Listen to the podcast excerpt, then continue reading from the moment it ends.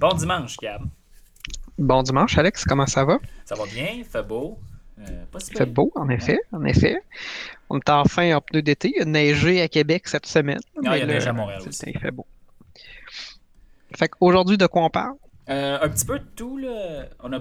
J'ai bien, bien des nouvelles à passer. Puis après ça, je pense que tu m'as préparé quelque chose sur euh, un on vieux scandale. On, va un retour. Le scandale Toyota des pédales qui collaient au fond. Puis, eh on, va remettre ça en perspective un peu. Là. Il y a des l'histoire telle qu'elle est, c'est un peu différent de telle qu'elle a été racontée. Fait qu'on on va démystifier ça un peu aujourd'hui. Super. OK, ben, fait on va commencer. Évidemment, c'est pas mal juste électrique, là, mais c'est là qu'on est rendu dans, la, dans le monde maintenant. Donc, euh, Cadillac Lyric, euh, ça a été présenté par GM euh, cette semaine. Dans le fond, qu'est-ce que c'est? VUS, moyenne grandeur, là, je te dirais, c'est peut-être gros comme un. mettons, Lexus RX 350. C'est un super de bon exemple autour de 55 000 US, fait que mettons 62 000 Canadiens. Euh, ce qui est bien, ça utilise la même base, la même architecture électrique que le Hummer EV, fait que la plateforme Ultium de GM. 100 kWh de batterie, ça c'est bon. 340 chevaux, bien correct. Fait que ça fait 540 km d'autonomie. Hein, ça fait du sens. Recharge rapide sur les bornes euh, publiques, 190 kW, donc 130 km en 10 minutes. Fait mettons, t'arrêtes 20 minutes, 260 km. Tu sais, dans le fond, là, 20 minutes de recharge, ça fait Québec-Montréal. C'est pas si pire. T'en penses? Ben, c'est quand même bien. C'est sûr que c'est un véhicule. C'est, je pense que c'est 60 000 US pour la version deux roues motrices. Puis là, dans le fond, au Canada, vous allez prendre. Les gens qui vont acheter un modèle milieu de gamme, ça va coûter 80, 90, 100 000 C'est quand même dispendieux. C'est plus ou moins pour euh, le commun des mortels, mais c'est Cadillac. Fait que ça risque de déprécier extrêmement vite. Fait que vous allez pouvoir en trouver un pour pas trop cher dans une coupe d'années usagé. Mais euh, ben, c'est intéressant de voir qu'il y a de plus en plus de choix. Là. Puis euh, c'est ça que je disais récemment. je suis tout le temps déçu quand on voit des nouveaux modèles où il n'y a pas de version électrique ou hybride. Mais là, dans ce cas-là, c'est vraiment pleinement électrique. Puis c'est intéressant. Je pense que GM, ils sont de plus en ça prend ils sont Commis, Ils sont commis pour vrai. Ils s'engagent à, à, lancer pour vrai des, des modèles électriques qu'ils veulent vendre. Puis celui-là, c'en est un fait que c'est positif. Ouais. Euh, aussi, Toyota, dernier. Toyota et Honda, c'est les derniers dans la game électrique. Hein. Mais là, Toyota, présenté cette semaine.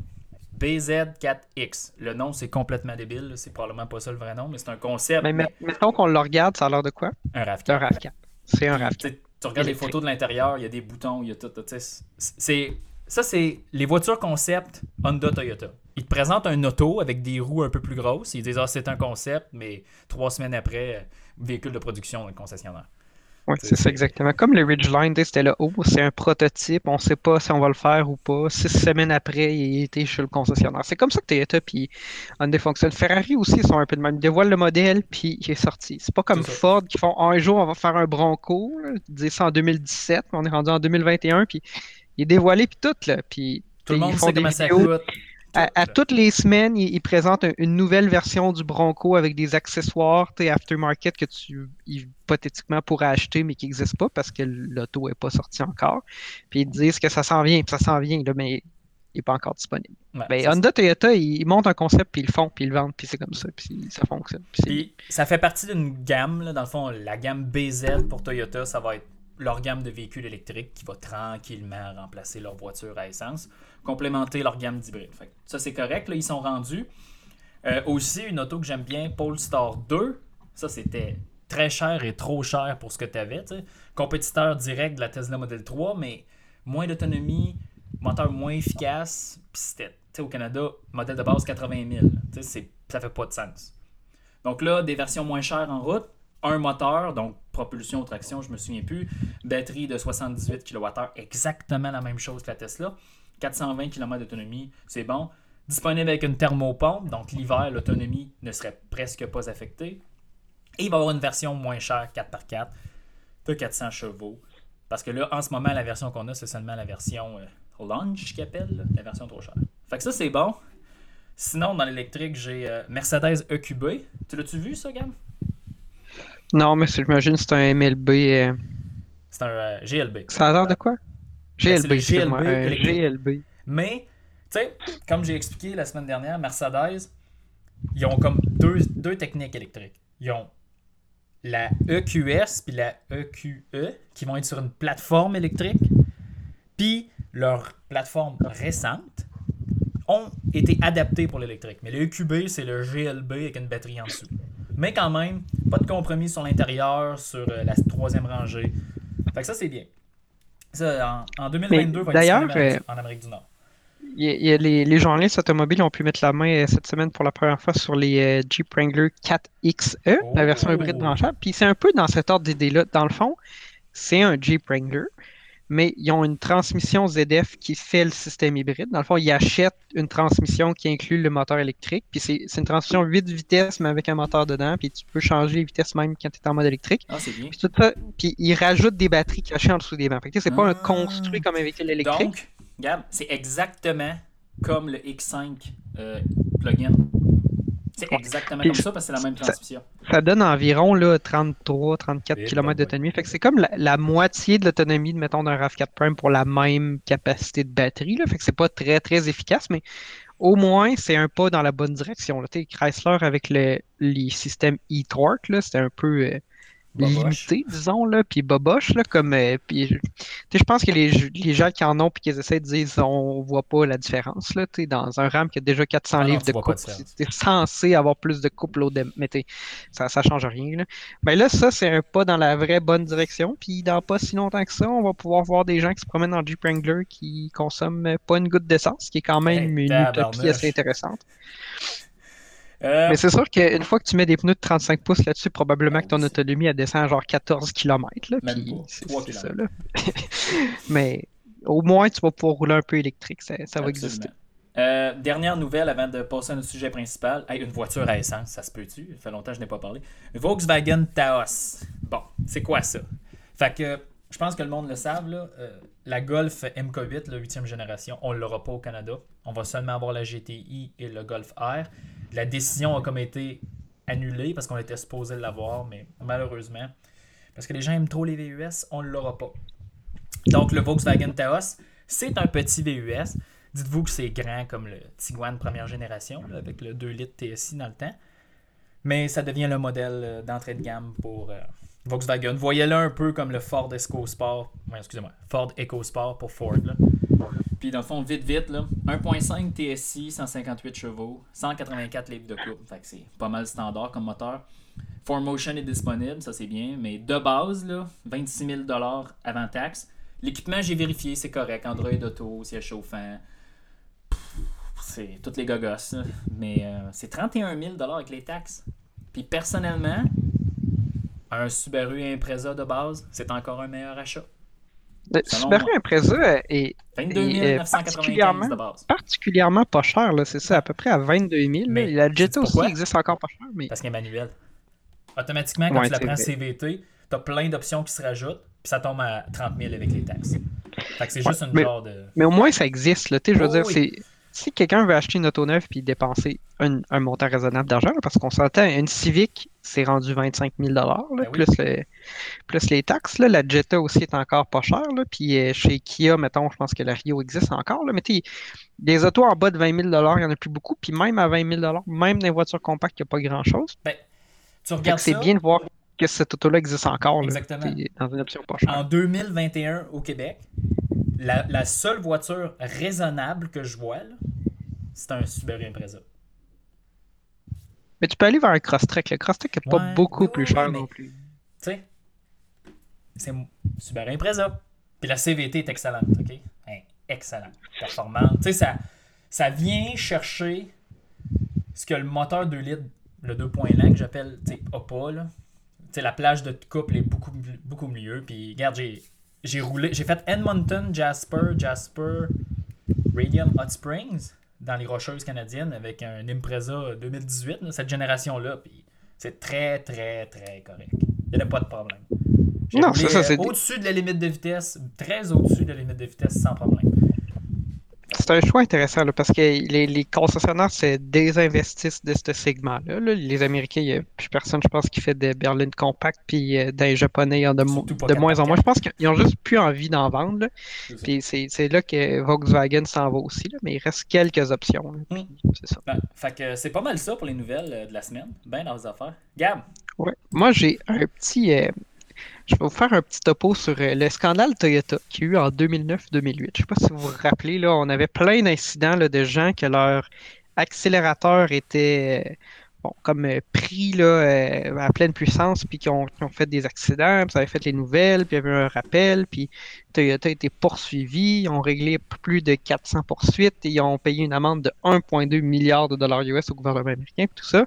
Puis même plus proche de chez, de chez nous, là, moi maintenant j'habite à Beauport, puis il y a une personne qui avait eu euh, ce problème-là euh, sur la route entre Beauport et Sainte-Brigitte de Laval qui avait frappé un poteau euh, de téléphone à comme 140 km/h. La voiture avait coupé en deux. C'était incroyable. C'était des, grosses nouvelles. Puis, ce qu'on s'était fait dire, c'est qu'il y avait un problème avec la pédale ou avec la programmation de leur, leur, leur pédale. C'était une pédale électronique. Puis, que c'est ça qui causait les accidents.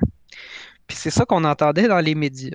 Mais il y a des gens qui ont fait des enquêtes puis qui ont été un peu plus loin, puis le message des autorités officielles puis des gens qui, étaient au courant de toute cette problématique-là est vraiment, vraiment, vraiment différent de tout ça. ce que je vais vous présenter, c'est un peu inspiré du podcast de Malcolm Gladwell qui s'appelle Revisionist History. Puis en 2016, il a fait un épisode là-dessus. Puis euh, c'est quand même intéressant. En fait, les experts puis les, gens qui, connaissent le sujet sont absolument pas d'accord avec euh, toute la conclusion de cette histoire-là. Au début, on parlait de des tapis peut-être qui étaient problématiques puis qu'il restait euh, comme euh, il, pressait la, ta pédale restait prise en dessous du tapis, bref, puis ton auto allait au, fond puis que ça causait des problèmes. Finalement, ils ont dit ah c'est pas ça, il y a plein de cas où les gens avait pas de tapis d'hiver puis ça n'aurait pas causé le problème. Fait que là, ils discutaient des, des pédales qui serait problématique, mais c'est pas ça en fait le problème. Parce qu'il y a des gens qui ont fait des enquêtes, puis euh, une, des premières choses qu'ils ont réalisé, c'est que les voitures euh, qui, ont, fait ces accidents-là, quand on regardait les boîtes noires, ça fait à peu près 20 ans que les voitures y enregistrent les, les données avant un impact. Ben, en fait, ils enregistrent tout le temps les données, puis s'il y a un impact, on peut les observer. Les, les gens ils appuyaient sur l'accélérateur au fond, puis ils appuyaient pas sur le frein quand ils faisaient des accidents. Puis euh, ça a permis de réaliser qu'en fait, c'était, pas ça le problème. Puis, euh, dans l'épisode que, j'avais écouté, on fait un test avec une Camry. On acheté une Camry de ces années-là, de 360 000 km. On était sur une piste, puis on accéléré jusqu'à 110 km/h, 70 000 à l'heure. Puis on gardé le gaz au fond, puis on appuyé sur les freins. Les freins ont ce qui est arrivé. chevaux de puissance, c'est ça? Hein? Un affaire de même. Le, le toit a juste arrêté. C'est ça. Puis c'était pas dramatique du tout. Puis même euh, Car and Driver ont fait des tests à l'époque, euh, puis ils ont comparé une Camry avec l'accélérateur au plancher. Ça freine plus rapidement qu'une Taurus que tu n'appuies pas sur l'accélérateur de 100 km/h. fait que là, ah, les chars américains. Ils, ont, même fait un test. Ils ont pris la vieille Camry 2003 de 360 000 km. Ils ont monté à 160 km/h, puis ils ont appuyé sur les freins avec l'accélérateur au fond puis elle a juste freiné. Puis l'explication que les ingénieurs, puis Car and Driver, puis la NHTSA aux États-Unis ont eu, c'est qu'en fait, les gens qui faisaient ces accidents-là, souvent, c'était des gens qui étaient dans une voiture qu'ils connaissaient moins. Fait que c'est, mettons, une voiture de courtoisie, par exemple, des choses comme ça. C'est souvent des personnes qui étaient un peu plus petites aussi, qui avaient peut-être un peu plus de misère à atteindre les pédales dans ces voitures-là qu'ils connaissaient moins. Puis ce qu'ils pensent, puis en fait la, conclusion, puis qui, est la conclusion, la cause principale de, gens qui font des accidents avec leur accélérateur qui est pris au fond, c'est que les gens qui connaissaient moins ces voitures-là se retrouvaient dans une situation où ils appuyaient sur l'accélérateur au lieu de la pédale de frein en se trompant. Puis ils, pensaient que l'accélérateur était pris au fond. Il y avait aussi beaucoup d'affaires dans les médias qui en parlaient, fait qu'ils pensaient qu'il y avait ce problème-là. Puis ce qu'ils se sont fait dire par les autorités, c'est appuyer fermement sur le frein mais si c'est pas une auto que tu connais, si c'est pas euh, des, conditions que tu es à l'aise, puis en plus tu paniques parce que ton auto accélère, ben, ça se peut que tu confondes l'accélérateur puis la pédale de frein. Puis si tu le tiens l'accélérateur au fond en pensant que c'est le frein, mais ben, il n'y a rien que tu peux faire, puis tu paniques, puis tu fais juste le tenir, puis tu finis par faire un accident. Puis c'est ça qui est arrivé dans la majorité des cas. Dans la majorité des accidents avec ce problème-là, les gens n'ont jamais touché à la pédale de frein. Parce que s'il l'avait fait, l'auto se serait arrêté. Puis s'il avait éteint le moteur, l'auto se serait arrêté. Ou il fait, avait mis la il transmission sur le neutre. Tu sais, donner un petit coup Ou si t'avais mis, la transmission sur le neutre, ça l'aurait fait aussi. Fait qu'il n'y a pas de. Tu sais, dans le fond, il n'y a jamais vraiment eu de problème. Puis même Edmunds, qui est un magazine américain, là, puis un, un site web, ils ont offert un million de dollars à qui que ce soit qui pourrait prouver qu'il y avait un problème avec le, le logiciel ou les pédales des Toyota. Puis encore aujourd'hui, ça fait 10 ans, il n'y a personne qui a eu l'argent. Il n'y a personne qui a réussi à prouver qu'il existait un problème. Fait que, tu sais, je pense que Toyota, ils ont comme voulu mettre fin à ça, puis ils ont fait un rappel, puis ils ont changé des pédales, mais en fait, il n'y a jamais eu de problème. Puis même la NHTSA aux États-Unis, l'autorité qui s'occupe de la sécurité des automobiles, ont conclu que c'était des problèmes de gens qui confondaient l'accélérateur avec la pédale de frein. Mais je t'arrête là. Imagine-tu, Toyota a pris la décision de dire, regarde, ça va tellement être un défi de relations publiques de dire aux gens qui sont un peu, euh, un peu mêlés, un peu épais, que dans le fond, on va juste accepter, puis payer, puis passer à autre chose. Tu comprends ce que je veux dire? C'est exactement ça qu'ils ont fait. Là. Dans le fond, c'est devenu comme un cirque dans les médias, puis ils ont juste voulu pas étouffer l'affaire, mais comme mettre fin à ça, puis ils se sont excusés, mais finalement, il n'y en avait jamais eu de problème. Puis c'était Wow. juste. Il n'y a pas eu de complot là-dedans. C'est pas vrai que Toyota, ils ont négligé la, la sécurité des gens, puis il n'y avait pas de bug de software. C'était vraiment juste des gens qui confondaient l'accélérateur avec la pédale de frein. Ce qui est relativement commun, c'est juste que là, comme c'était médiatisé, puis les gens en parlaient plus, mais on en entendait parler plus. Puis il y a eu un effet de foule, puis c'est ça, mais finalement, tout ça, c'était c'était un pétard mouillé. Il n'y a jamais eu de, de problème. Est-ce que je peux donner mon opinion? Oui, vas-y. C'est typiquement américain. Ben, c'est certain. Puis évidemment, il y a eu, des nombreuses poursuites euh, liées à ça. Puis, mettons qu'on prend un, pas de recul puis qu'on vous recommande, fait des recommandations. si un jour votre voiture se met à s'emballer puis à accélérer, la première chose à faire, c'est pas d'appuyer sur le frein de toutes vos forces, parce que si vous le faites que vous confondez les deux pédales, ça va avoir un accident. La première chose à faire, c'est de ne pas appuyer sur quelque pédale que ce soit que vous êtes en train d'appuyer. Vérifier si quelque chose de collé. Vérifier s'il y a quelque chose de correct. Mettre le neutre. mettre le neutre ou éteindre votre voiture. là. Euh, Puis, si vous avez un bouton là, pour éteindre votre voiture, souvent, tenir le bouton 3 secondes, ça tue. Exactement. moteur. Faut tenir le dessus, bouton là, 3 puis là, secondes. Tu, tu le vous tiens. pouvez faire ça. Puis si réellement la voiture s'emballe, c'est une fois que vous touchez plus au pédale, elle continue d'accélérer.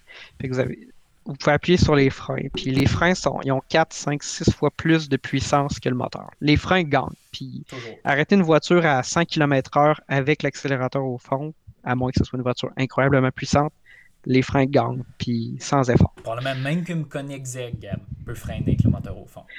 Oui, ben même une Bugatti Veyron, ça a, des, tu sais, ça a 1000 chevaux, mais les freins sont équivalents à 4000 chevaux. Ça. Donc, euh, c'est ça. Vous, sais, une voiture, les, les- si les freins sont en bon état, ils sont largement plus puissants que le moteur. Puis, c'est beaucoup plus facile pour les freins de convertir d'énergie mécanique en chaleur que pour une voiture de transformer de l'essence en énergie mécanique, puis ensuite le transmettre aux roues puis accélérer. Ben oui. C'est bien plus facile de faire des freins performants que des moteurs performants. Puis c'est ça la réalité. Si un jour votre voiture s'emballe, lâchez l'accélérateur.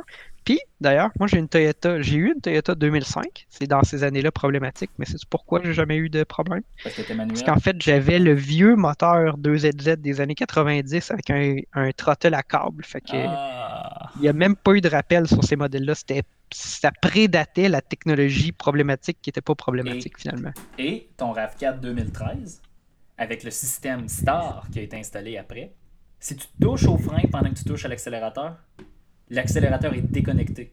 Le signal se coupe automatiquement. Et les freins sont, sont là 100%. Ben, Il y a un bien. Interlock dans le fond. Ben, c'est positif. Bref, Ah si vous avez des problèmes, lâchez pédale. Ensuite, appuyez sur le frein délicatement. Puis votre voiture va s'arrêter. Puis Ça c'est ça. Fait que, tu sais, des fois, il faut, euh, faut remettre les choses en perspective. Puis ça, je pense que c'est une histoire sur laquelle on... la plupart des gens ont jamais eu à, à l'occasion de voir qu'est-ce qui s'était vraiment passé. là. Puis, euh, c'est ça. Une caméra au fond, ça freine plus vite qu'une Taurus pas au fond. C'est ça la conclusion de l'histoire. Ouais. Mais voyez-vous, ce scandale-là, n'étant pas un scandale, il y a un vrai scandale.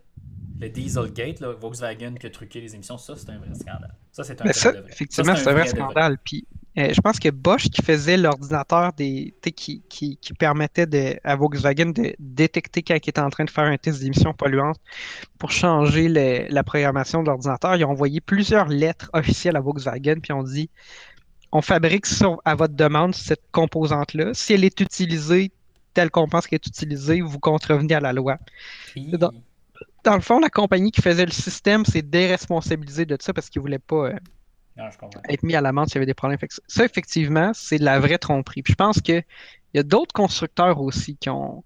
Je pense que Fiat, entre autres, pendant un moment, ils ont arrêté de faire des rames éco-diesel parce que finalement, les tests d'émissions polluantes, c'était peut-être pas ce qu'ils disaient. Puis euh, il y a d'autres constructeurs aussi qui ont, eu des problèmes. Puis c'est une des raisons aussi que Mazda n'a jamais été capable d'amener euh, les moteurs diesel en Amérique du Nord. Tu sais, on a, je pense qu'ils ne vendent même plus le CX5 diesel. Il a été vendu pendant deux ans. Parce que ça prend tellement de systèmes supplémentaires pour traiter les émissions, injection d'urée, filtre à particules, tout le reste, que CX5 diesel, ça coûte plus cher qu'un CX5 2.5 euh, litres turbo. Ouais, puis ces systèmes-là aussi, ils font, euh, augmenter la. C'est un peu paradoxal. Les systèmes anti-pollution font augmenter la consommation d'essence euh, de ces véhicules-là parce qu'ils embarquent dans un mode de régénération du filtre à un moment donné. Puis pour régénérer le fil particule, il faut qu'ils augmentent la température des, échappements. Puis ils le font en injectant plus d'essence dans le moteur. à un moment donné, euh, il y a moins de gains à avoir un diesel qu'il y en avait. Puis aujourd'hui, il y a des véhicules hybrides qui sont tout aussi économiques, sinon plus économiques. Absolument.